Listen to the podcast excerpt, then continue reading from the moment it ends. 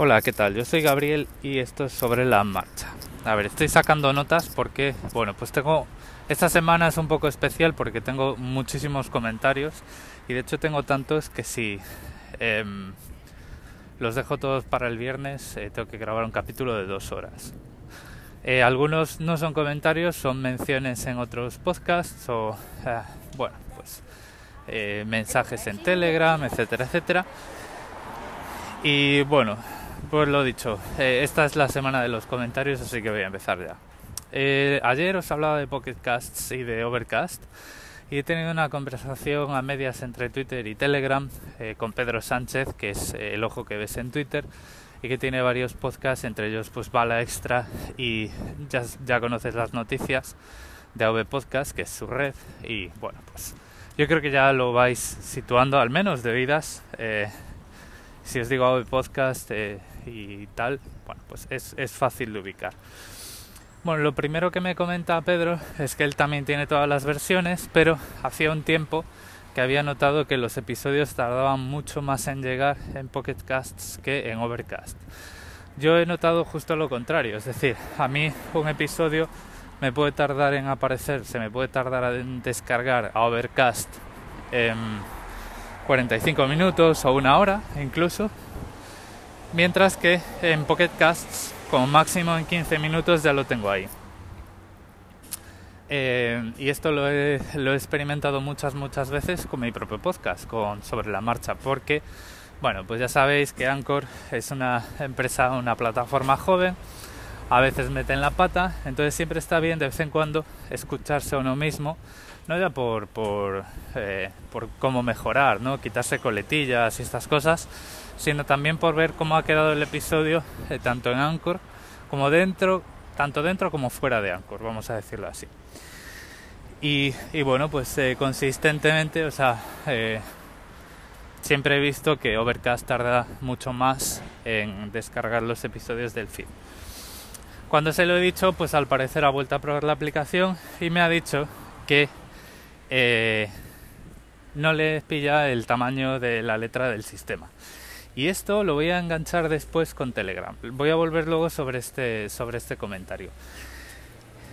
A partir de ahí, bueno, pues hemos estado hablando un poco por Telegram acerca de la cola em, en Overcast y la cola en Pocket Casts. Vamos a ver, a él le sale una lista que se llama cola, que se llama queue, en el que a la que él puede ir añadiendo episodios y reproducir esa lista, ¿vale? Eh, y ordenar los episodios en la lista, ¿vale? Que esto también, eh, luego pondré el comentario de Dani Aragay también, porque me preguntaba acerca de Pocket Casts, si se pueden ordenar los, las listas inteligentes o los filtros. Bueno, volviendo a ver Cast, eh, eso es una lista normal, es decir, tú lo que puedes hacer es añadir episodios a esa lista y reproducirla. Pero esa lista no es una cola, eso es como si yo le llamo cafetera pues da igual, es una lista. Una lista manual con ordenación y prioridades y tal, que son Overcast está muy bien, pero yo a la cola me refiero a lo que el reproductor va a reproducir él solito cuando se me acabe el episodio que estoy escuchando. Y esto, por ejemplo, la diferencia fundamental es que si yo abro Pocket Cast y tengo algo a reproducir a medias, puedo ver lo que viene después. No necesito saber, no necesito recordar la lista de reproducción a la que yo le había dado al play. Porque si deslizo hacia abajo, tengo esta cola, este up next, que además no me sale entre los filtros, es decir, no es una lista, es la cola de reproducción, el buffer, los episodios que, que Pocket Cast sabe que tiene que poner a continuación y de forma automática. En Overcast, si yo abro la aplicación y tengo algo a medio reproducir, pues no sé lo que viene después. Eh, no sé a no ser que recuerde la lista a la que yo había dado play, mm, no, o sea, no hay forma humana, no, no hay gestos. He probado todos los gestos posibles en la pantalla del, del teléfono, menos la peineta, y no hay forma posible de saber qué es lo que viene después de lo que está sonando.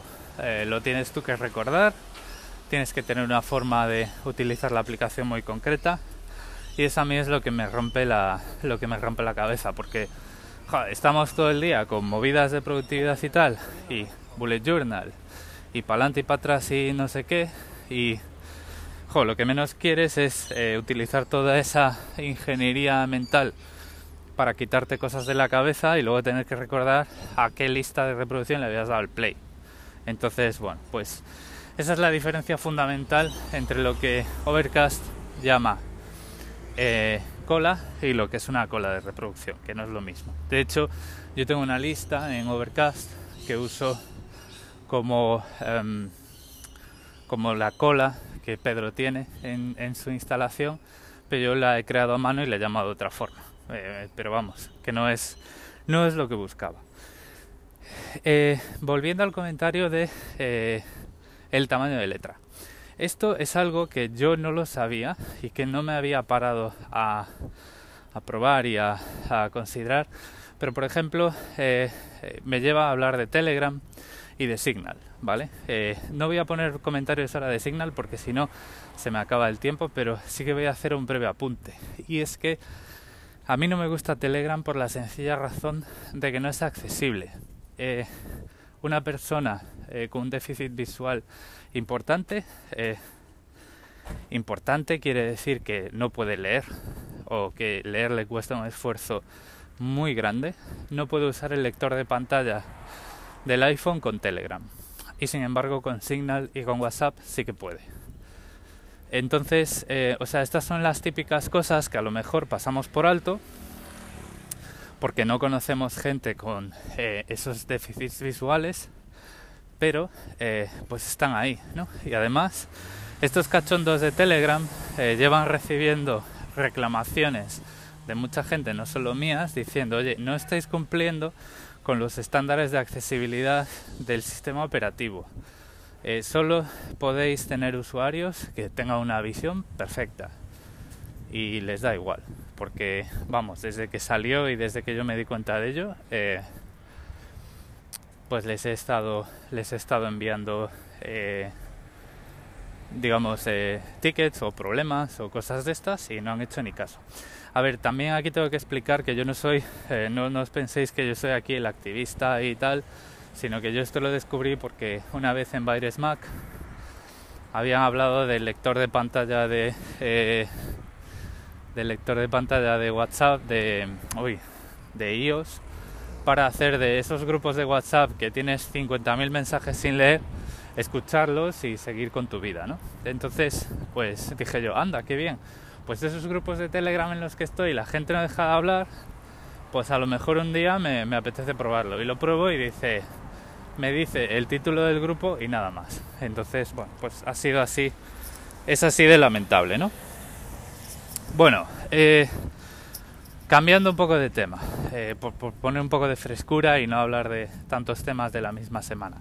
Ayer, en Milcar Daily, eh, Emilio citó casi por completo uno de mis episodios que desde aquí agradezco mucho, muchas gracias Emilio, siempre me hace ilusión que la gente hable de mis movidas, porque a veces esto del podcasting parece que estás aquí hablando solo, entonces cuando eh, escuchas tus reflexiones desde el punto de vista de otra persona siempre viene bien, y de hecho viene muy bien porque, vamos a ver, por partes. En el episodio de ayer de eh, Emil Cardaily, eh, Emilio hacía referencia de uno de mis episodios en los que hablo de que yo uso un Mac para el trabajar porque, bueno, pues por eh, razones, eh, para ciertos perfiles más técnicos, en mi empresa están eh, dando la opción de utilizar un Mac y es mucho más eficiente para mi trabajo que un, que un Windows. Pero bueno, no, no voy a entrar ahí, voy a ir directo al grano.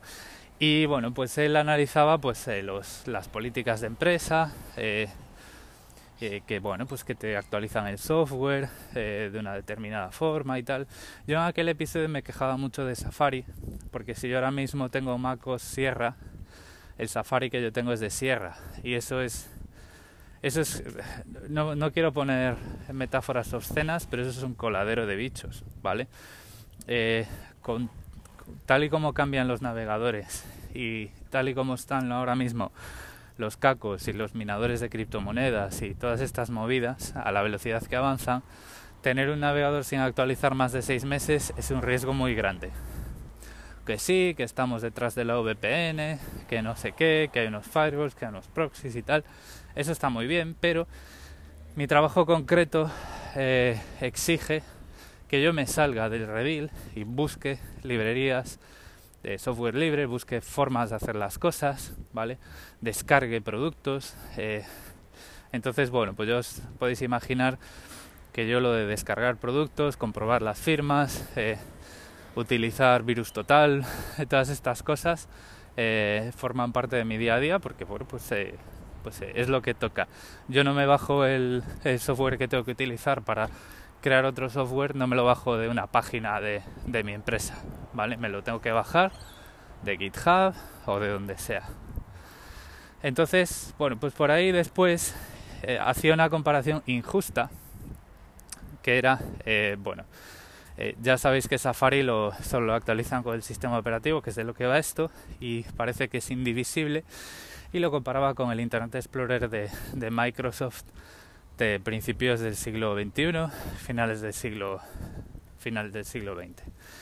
Y él decía, bueno, y es, aquí hace la comparación, porque Gabriel no da puntada sin hilo. Bueno, esa puntada sin hilo está injustificada, como muy bien explica él, por la relevancia de los dos sistemas.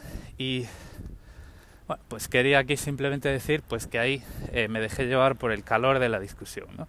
de la discusión conmigo mismo y por eh, mi indignación acerca de que Apple conscientemente no quiera distinguir entre aplicaciones y sistema operativo. Y ahora sé que es consciente, es decir, yo antes eh, en mi foro interno em, pensaba que podía ser por falta de recursos. ¿no? Ya sabemos que Apple es una empresa pequeña, no es una empresa de servicios porque sus servicios funcionan peor que los de los demás. Es decir, nadie se plantea tener su almacenamiento cloud en iCloud, sino que todo el mundo habla de Dropbox. Luego estamos los pocos que pasamos de Dropbox porque tenemos Office 365 y tiene mucho más espacio y no nos ha dado problemas, ¿no? Pero digamos que y luego Siri, Siri es peor que los demás asistentes. Todo este tema de cosas que ya sabemos los servicios de correo de Apple han muerto. Eh, Mapas es mucho peor que Google Maps. Eh, Apple sabemos que en servicios cogea, ¿no? Entonces, bueno, pues yo he decidido pensar que eh, distribuir una actualización, unos cuantos megas o gigas puntualmente a todos los a todos los usuarios de los Mac porque forma parte de... Bueno, no sé. Me había inventado una historia eh, para un poco disculparlos, que no tiene mucho sentido porque luego vas al App Store y ves que las aplicaciones se actualizan, el App Store va fatal y la mayoría de las actualizaciones se cortan, pero bueno, el tema es que ayer Emilio en su podcast dijo, esto no es totalmente cierto porque hubo un tiempo en el que Safari un par de veces o algo así se actualizó solo sea, se actualizó independientemente del resto de macOS. Y esto pues todavía me parece peor. Es decir, si pueden hacerlo, ¿por qué no lo hacen? Es decir, y además, digo más, cuando Safari existía para Windows, que hubo un tiempo en el que Safari te lo podías instalar en un PC y decir, mira, qué exótico, ¿no? Tengo un programa de Mac en el PC. Pues tú ibas a la web y te lo actualizabas, eh, te lo actualizabas eh, independientemente.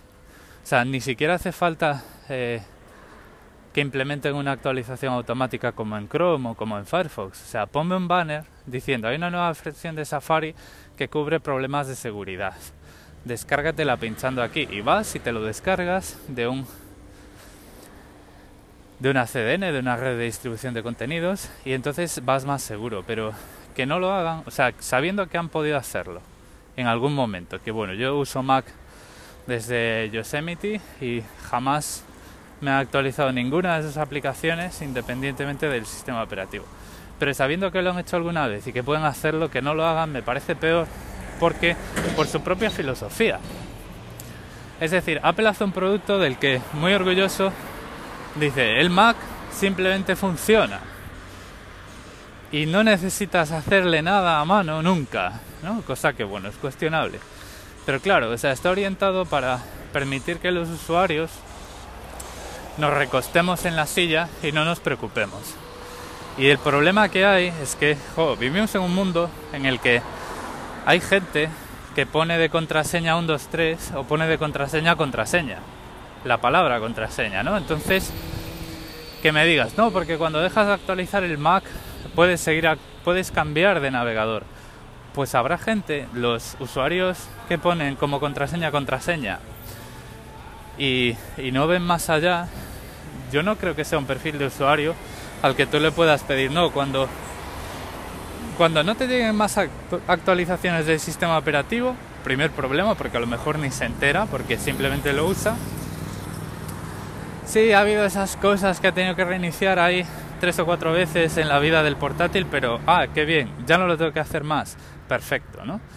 Eh, dile tú que se instale Chrome, te dirá, eso, ¿cómo? ¿Por qué? ¿Dónde está Chrome en el Mac App Store? ¿Dónde está Firefox en el Mac App Store? O sea, es una batalla perdida. Y creo que por responsabilidad, eh, Apple debería actualizar sus aplicaciones independientemente del sistema operativo, no ya Safari, que es la más es la puerta por donde te van a entrar todos los bichos, sino todas, porque todas las aplicaciones pueden tener problemas de seguridad y se te pueden ir los datos por ahí. Y como he dicho muchas veces y como os puede decir cualquiera que mm, em, pues cualquiera que haya leído del tema y demás, eh, la seguridad en Internet, la inmunidad es inmunidad de grupo. Es decir, si hay ordenadores que no están seguros, el malware y sobre todo los ataques de denegación de servicio distribuidos hoy en día eh, siguen siendo posibles de propagar. Es decir, tú tienes un Mac que hace cuatro años que no se actualiza, sigues navegando con Safari que hace cuatro años que no se actualiza, pues a lo mejor la próxima vez que tiren las DNS de Estados Unidos, tu ordenador ha participado en el ataque porque te han colado un malware que está dormido hasta que el delincuente de turno decide que es el momento ideal para tirar todos los servicios de, de redes sociales y de correo electrónico que están en Estados Unidos. Como ya pasó con los dispositivos inteligentes que, bueno, porque mucha gente habría comprado en China por tres pavos y que la liaron parda como hace un par de años o tres. Entonces, bueno, pues estos son los comentarios que os quería que os quería poner hoy. Os voy a dejar el comentario de audio de Dani que yo creo que ya ha contestado. Bueno, no, no lo he contestado. Él comenta, bueno, lo voy a poner ahora y lo contesto después. Vamos a ver. Hola Gabriel, soy Dani de Haciendo el Sueco. Una pregunta sobre The Pocket Cast. Por ejemplo, a mí me gusta, me gusta normalmente escuchar de los podcasts más cortos a los menos cortos. Y normalmente eh, uso Overcast y sí que hay una lista que puedes escuchar todos los podcasts uno detrás de otro y sabes quién te viene a continuación. Y es una lista que se llama To Listen, al menos yo la tengo así. Y todos los podcasts que van apareciendo se van poniendo en esa lista de forma automática. Pero claro, eh, salen de forma de, tiempo, es decir, eh, uno detrás de otro a medida que los podcasters lo van subiendo. Pero claro, a veces yo tengo, quiero cambiar ese orden y normalmente siempre pongo los cortitos, los dailies primero, que son los, que, los primeros que escucho al día. Y no sé si con, con Pocket se puede hacer esto. Y bueno, decir que yo escucho el podcast eh, desde, desde, desde Overcast. Nada, un abrazo, hasta luego. Hola Dani, pues eh, gracias por tu comentario. Vamos a ver, en Pocket Casts no puedes ordenar manualmente los episodios de las listas. Te deja ordenarlos eh, de más viejo a más nuevo, ¿vale? Lo que sí puedes hacer es cuando añades toda la lista de dailies, por ejemplo, a la cola, le dices eh, reproducir todos desde aquí o reproducir desde aquí, en inglés es play all from, from here. Sí que puedes deslizarte hacia abajo y la cola de reproducción la puedes reordenar a mano Vale, es la, mm, eso sí que lo hemos perdido cuando pasamos de Overcast a Pocketcast. Pero como ya digo, es, eh, digamos que en las listas estáticas no lo puedes hacer, en las listas que ves en, en la pestaña filtros, porque en, en Pocketcast se llaman filtros, pero tú cuando añades todo el contenido de un filtro o añades episodios a mano a la cola, eh, a Play Next o a... Mm, sí, a Up Next o Play Next o la cola o como le llamen en español, ahí ya cuando te deslizas hacia abajo en la pantalla y ves los episodios que vienen a continuación, los puedes reordenar. Además de que, bueno, puedes añadir eh, episodios por el frente y por la cola de la cola, ¿vale? Como ya, como ya os comentaba ayer. Pero como ya digo, la ordenación manual es solo, solo en la cola. Y por ejemplo ahí lo que no puedes hacer es poner prioridades en los filtros. No, no puedes decir como en Overcast, eh, no, los episodios que vengan de, mm, de, los de, pues no sé, vamos a mencionar un podcast que no menciono nunca los episodios que vengan de Un Minuto en Nueva York, me los pones primero. O me los pones de último, porque nunca duran un minuto que duran 20. O 30, una hora. pero, pero eso, por ejemplo, que puedes hacer en Overcast, no lo puedes hacer en Pocket. Entonces, bueno, ahora ya sí que lo dejo, ya sabéis que tengo los medios de contacto en las notas del episodio. Y mañana seguiré con más comentarios de Signal, y del voto rogado y los que vayan surgiendo. Porque como ya digo, esta semana parece que han estado de oferta los comentarios en las menciones que se me, se me acumula el trabajo. Espero no haberos confundido mucho sobre todo con lo del el episodio de Milcar y de los navegadores. Seguro que hablo un poco más de eso porque os tengo que contar una historia de terror para los ingenieros de software acerca de Internet Explorer y que no sé si estuvo en, digamos en el formó parte de la motivación del juicio que se le planteó a Microsoft, pero me gustaría pensar que sí. En cualquier caso, eso es algo que no os voy a contar hoy y que os contaré otro día en cuanto, eh, pues en cuanto pueda, eh, porque lo tengo, lo tengo bastante fresquito. O sea, cuando tienes una herida profunda y que no cicatriza durante años y tal, es algo que no se puede, no se puede olvidar fácilmente. Lo dicho, nos seguimos escuchando. Muchas gracias y hasta mañana.